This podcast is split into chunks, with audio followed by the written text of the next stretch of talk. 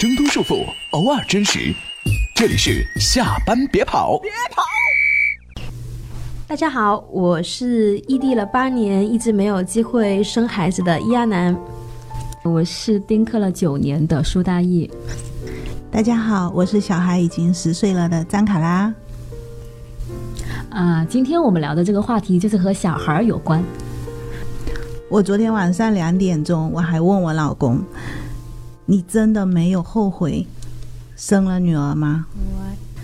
为什么？晚上两点，因为我女儿教育的问题，我崩溃了。安抚了你一下吗？也没有安抚，因为我每次崩溃完，基本上都会问这种类似的问题。就是如果以我现在的心智回到当时我们生孩子的状态，我觉得我是会犹豫的。其实我就是那种想太多，以至于一直。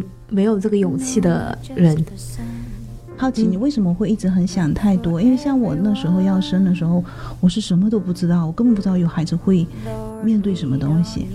因为我就异地太久了，久到说我身边朋友都纷纷生了，你就你就完全知道有孩子的，你就知道说。一晚上一个觉分三次四次来睡啊，然后会有婆媳关系啊，会有各种各样的东西。其实分很多方面啦，一方面是你知道别人过得那么不容易，嗯，另一方面是我有经历过一个就是合作过的情感专家，他就直接说，八零后离婚高发期最高峰是在零到三岁。不过再纠结，我还是会推荐你说要去生。如果你们两个人真的很相爱，至少你觉得现在你们是相爱的，我觉得还是要一个小孩，嗯，因为真的特别相爱的两个人，有了小孩以后会有人生的另外一种幸福的感觉，就这个东西我很难用言语去表达。然后第二个就是，我觉得小孩就他虽然很让我抓狂，经常让我变成泼妇，但我必须承认，他真的给我带来非常多的快乐。是任何其他事情都没有给我没有办法给我带来的，因为他真的很可爱啊，然后粉嫩嫩又是你自己的孩子，而且小孩子 那不来了，而且而且呢对又又香又又软嘛，然后那个而且小孩他自己本身也特别容易开心就。天气晴朗，他也很开心；下雨，他也很开心。你喂他，他也开心；你抱他，他也开心。我小时候总觉得小孩很爱哭，嗯，但我自从我自己有了小孩以后，我看到的小孩好像现在不知道是不是吃的太好了，反正小孩都很容易开心，就每天笑个不停那样。是啊，我觉得我大体上肯定最终会走上这一步的，就是因为我一看我身边朋友，虽然有的夹在婆媳矛盾中，有的睡不够觉，有的职业生涯受到挫折，但是。从来不会有一个人真的后悔这个决定，我想他肯定有深有深的道理啦。哎，我有一个很好奇，大一你的婚姻这么幸福，为什么会丁克这么久？我们当时的状态是家里也没催，然后我们又觉得说又不着，还有一点就是我们这两个小孩其实都有点晚熟或者青春期太长，其实我们俩觉得自己还没长大呢，就觉得说要有个小孩来好奇怪啊。我一直有一点在拖延生小孩，我会觉得小孩如果不生，我青春期就还在。早年间的想法。哎，大姨，你之前你爸爸妈妈双方的老人就是逼你逼的不是非常狠吗？我们两个小孩从小都不是那种很乖很听话的小孩，就往往大人你说什么的话，可能我们都会有自己的拿主意的地方。父母亲已经习惯了，他可能会，呃。提示一下，比方说，可能说，哎，我们现在还很年轻啊，身体很好啊，如果你们早点生的话，我们可以帮你带啊，什么之类。反正我们就觉得，哎，也不一定要你带了。然后倒是我们就是稍微再过几年的时候，我们家亲戚里面可能就会有一些，呃，就会开始问啦，就说啊，为什么你们还不要啊？是不是哪里有什么问题啊？去检查一下。我有时候发现，爸爸妈妈、公公婆婆不是给你最大压力的，对，反而是其他一些。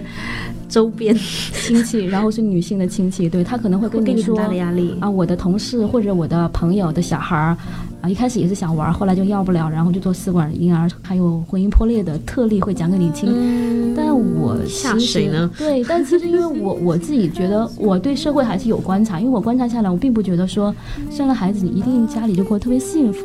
就像我刚刚说的那个嘛，不是说不生会破裂，反而是零到三岁是离婚高发期。而且我觉得有的时候吧，那个夫妻两个人，就是你本来可能就有一些问题，就是我觉得可能女生或者是男生，肯定有其中一方你还不够强大。也不光是说强不强，就是确实你生活方式改变太大了，是一个剧烈转变，随着孩子到来，而且最重要的是，对，全家人都在关心那个小孩儿，真的没有人关心你。你这个很典型，就我听到好多人都会有这种想法。然后你就有一点轻微的抑郁症啊，你会觉得自己真的很差，然后你会明显的感觉哦，我的父母也很嫌弃我，然后我的老公这样一个人生的知己，他也各种的嫌弃我。然后你会把所有的事情都往最坏的方面去想，其实产后抑郁的比例真的很高。对我是有产后抑郁的，我自己经过我才知道，其实抑郁症就是你每天非常懒得跟别人说话，你就不想，然后但是你又很渴望别人来，呃关爱你，但是你就每天兴致都特别特别的低，每天都特别低落。但是从什么时候开始有转折，我也不清楚，可能我也不是很严重的抑郁了。嗯，对。还有一个可能就因为小孩对你的那种需要。真的，你从来没有被人家那样需要过，你就是他的整个天宇宙。对对，在那段时间，其他人其实真的就没有他那么有 这么大的 power 了。嗯，对。但我如果其实只是看了一些数据或调查的话，也不会对我有那么大的影响。我比较深刻感慨，是因为确实我父母，我是一个有很丰富的童年阴影的人。我有时候会想，小时候会这样想啊，说如果。不是因为我的话，可能他们不会吵那么多的架。打个比方，他们就经常为了一件很简简单的事，就是要我练字还是不练字。我妈要练我，要我练字，我就嚎啕大哭。我爸就就舍不得我，然后就开始劝着我妈，然后我妈就生气。其实你后来想，两个人都对。我觉得这一家的情绪都好焦灼，画面感好强啊！其实我要鼓励你一下，就因为你经历过这个，你跟你老公一定会去协议，就是说未来我们一定不会对孩子这样。我就是看那个《This Is Us》那个美剧，我就觉得特别治愈。就是那一对父母是在非常不好的情况下长大的，但是他们最后成了非常非常棒的父母。对，就父母其实是我们的镜子。嗯。其实我很好奇，大姨，你现在有想法有变化吗？你还是决定丁克？嗯，我觉得我们现在应该是成熟一些了，然后会考虑的问题会更多一些了。就我自己而言，我觉得就是，呃，不要小孩那几年，其实收获特别大。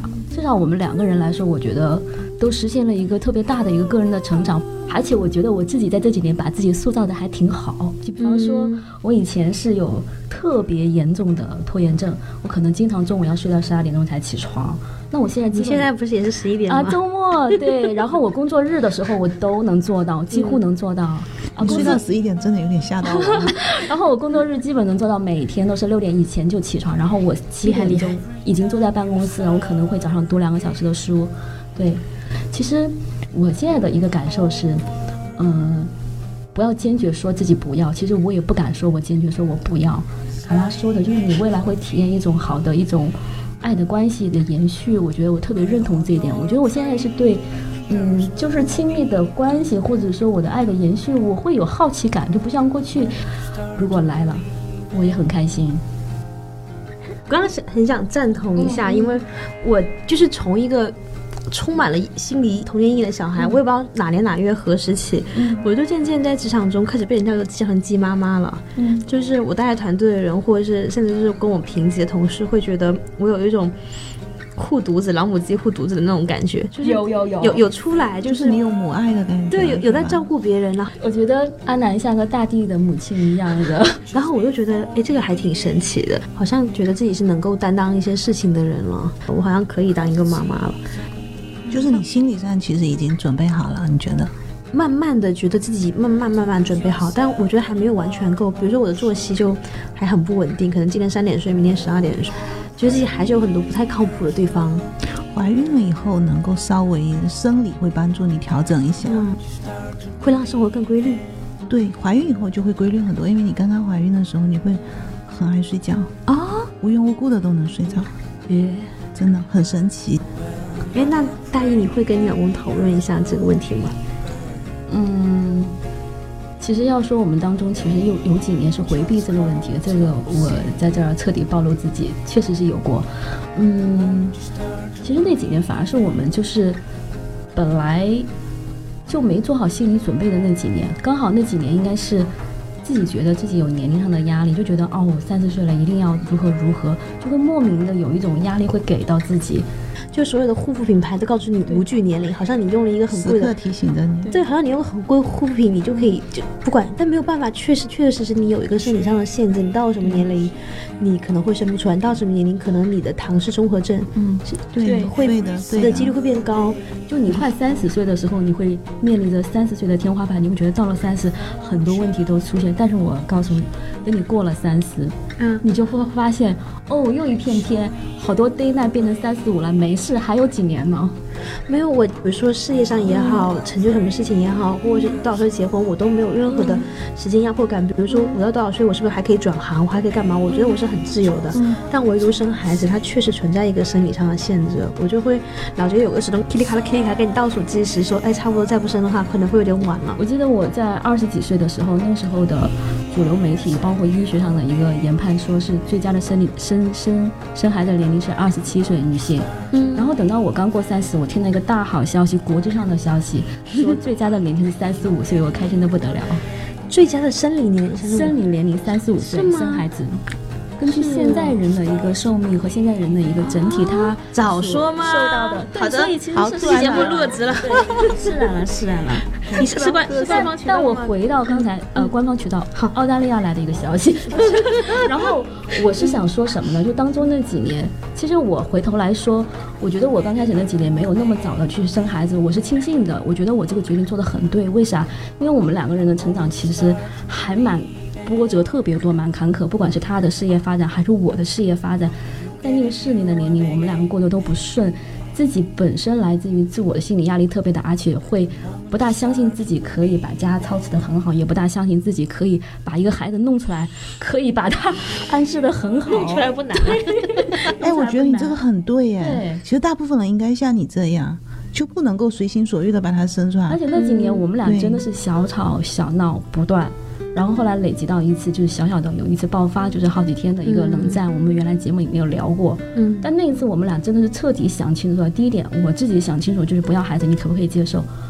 我其实那一瞬间，我是我完全接受，我觉得我可以作为一个独立人，我去接受这一点。但是后来有个特别好的一个医疗的新发展，就大家应该了解一下，就徐静蕾冻卵，我觉得这个事情、啊对的你一定要作为自己的备备用方案，一定要去考虑去了解一下。然后之后我们慢慢收拾好我们的关系，然后到现在觉得 OK，身体也还不错，OK，整体状态还可以，OK。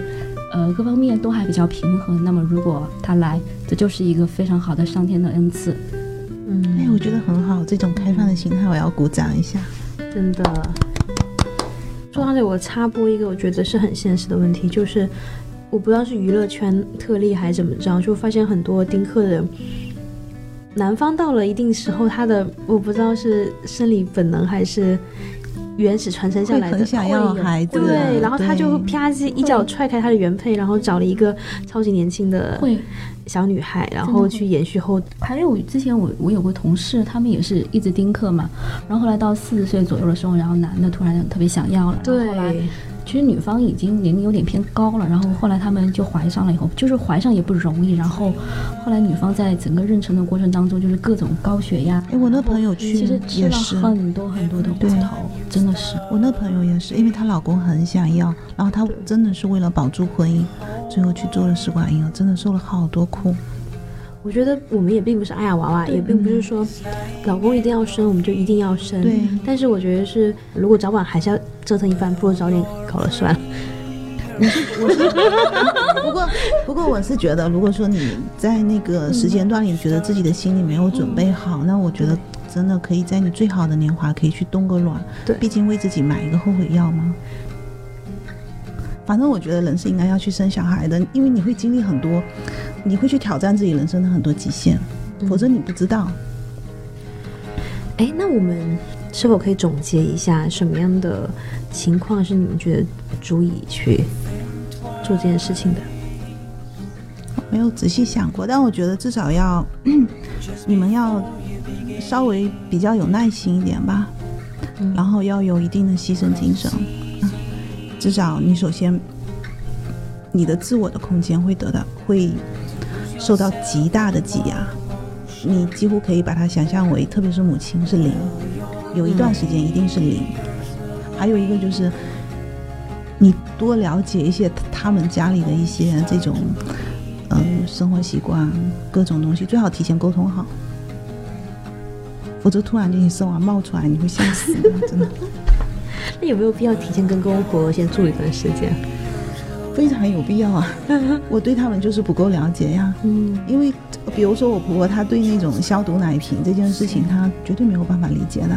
你买的那些所有零，她都觉得是废品，因为她觉得农村不用啊。我养了这么多孩子，我们那边养了这么多孩子，然后你就很抓狂呀。对，很常见这台词就是说、嗯我养多少个小孩都没养过来了，对呀、这东西你无法反驳。然后就是对我经常在，是我养的，对 对对。我经常在 N N 个朋友们的故事听到这句，然后你你又是第一次做妈妈，对吧？你自己本来也不清不楚，你把书上那一套告诉他，你说你怎么跟他争，你自己都觉得大手一挥，我已经养了三个了。对啊，但是你知道吗？他们那样讲，你心里还是很疑惑，因为比如说像我女儿是夏天生的，我就会觉得你不这样，你这个东西里面很多细菌，然后你感觉你都能看到细菌的感觉，然后你就会变得什么事情都要亲力亲为，你就恨不得他在那里搞的时候，你要在后面看，你到底有没有按照我的规则去搞这些东西，你真的会抓狂，你知道吗？我好不容易鼓起勇气，差不多又没了。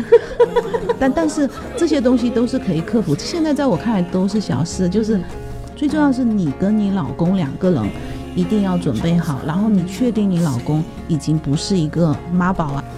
我现在去看，我觉得小孩子小一点，三岁之前真的都没有什么问题。到后面教育的时候，你真的会很辛苦，因为你根本不知道你做的这个选择对他是好还是不好。你只能跟你老公真的像冒险一样的两个人一起做选择，心里就是有一个心理默契，就是我们会共同去承担我们所做的所有的选择。所以我一直强调，这是爱的延续。所以相爱对于两个人共同养育孩子真的很重要。因为我每一次看到我女儿，我觉得我要把她弄死的时候，我就会觉得，可是她是我老公的孩子呀，是那种感觉。你们以后慢慢能够体会到的，真的。而且，其实你在抚育孩子的过程里面，你是会看到他身上有一些你之前没有见到的闪光点，或者是你现在感受到他的某个优点，就比如说责任感，比如说耐心，比如说你之前说的那个善良。其实，在生小孩和你共同抚育小孩的那个过程里，他是会被放大，你会知道哦，原来这个点在未来的人生里原来是如此之重要。刚刚拔掉草又种了回来。万圣的展览吧。哎我觉得卡拉今天讲得真的特别好，就身边充斥着各种各样的困难、抱怨或者是哀叹什么的，但是听到特别美，今天听到特别美好的一面东西。你知道我经常骂我女儿的口头禅，或者叫做跟她发脾气的口头禅是：我说如果你不是爸爸的孩子，我早就把你扔了。那你老公不是乐开花了？他现在已经听麻木了，然后他就会跟他女儿说：“呃，妈妈可能情绪又不太好了，你不要惹他。就是纵使前路困难重重，还是一条值得走的路。对了，”对，而且是你去绝对不会真的去后悔的那条路。嗯最后今天这期节目就是因为有娃的给两个没娃种了草，那今天节目就先到这里了。听节目，大家有什么自己的故事或者观点，请在评论区跟我们互动哦。然后，如果你人在浦东、张江，也欢迎来我们节目做客。好，这里是下班别跑，大家晚安。大家晚安。拜拜。